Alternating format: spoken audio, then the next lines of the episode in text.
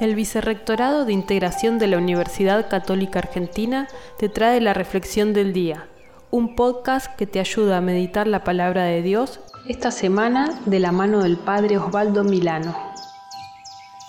Hoy, jueves 18, contemplamos el texto del Evangelio de Mateo, capítulo 22, versículos 1 al 14. La enseñanza central de esta parábola nupcial es la vocación universal al reino de Dios que se describe como un banquete de bodas. Es el signo del amor gratuito de Dios al hombre. Los llamados por Dios gratuitamente, tanto judíos como gentiles, no deben engañarse con una falsa seguridad de salvación, porque muchos son llamados y pocos son los elegidos. Así Jesús nos invita a dejar que el Espíritu renueve nuestra mentalidad para revestirnos de una nueva condición humana, de un hombre nuevo, creado a imagen de Dios.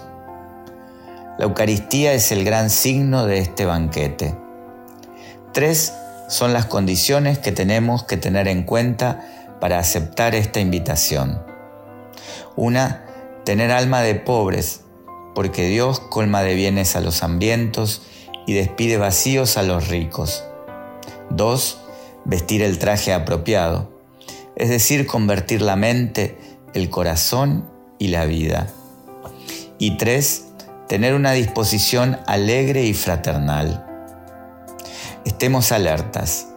Las invitaciones ya están hechas. Depende de nosotros dar una respuesta al Señor. Les dejo la bendición de Dios.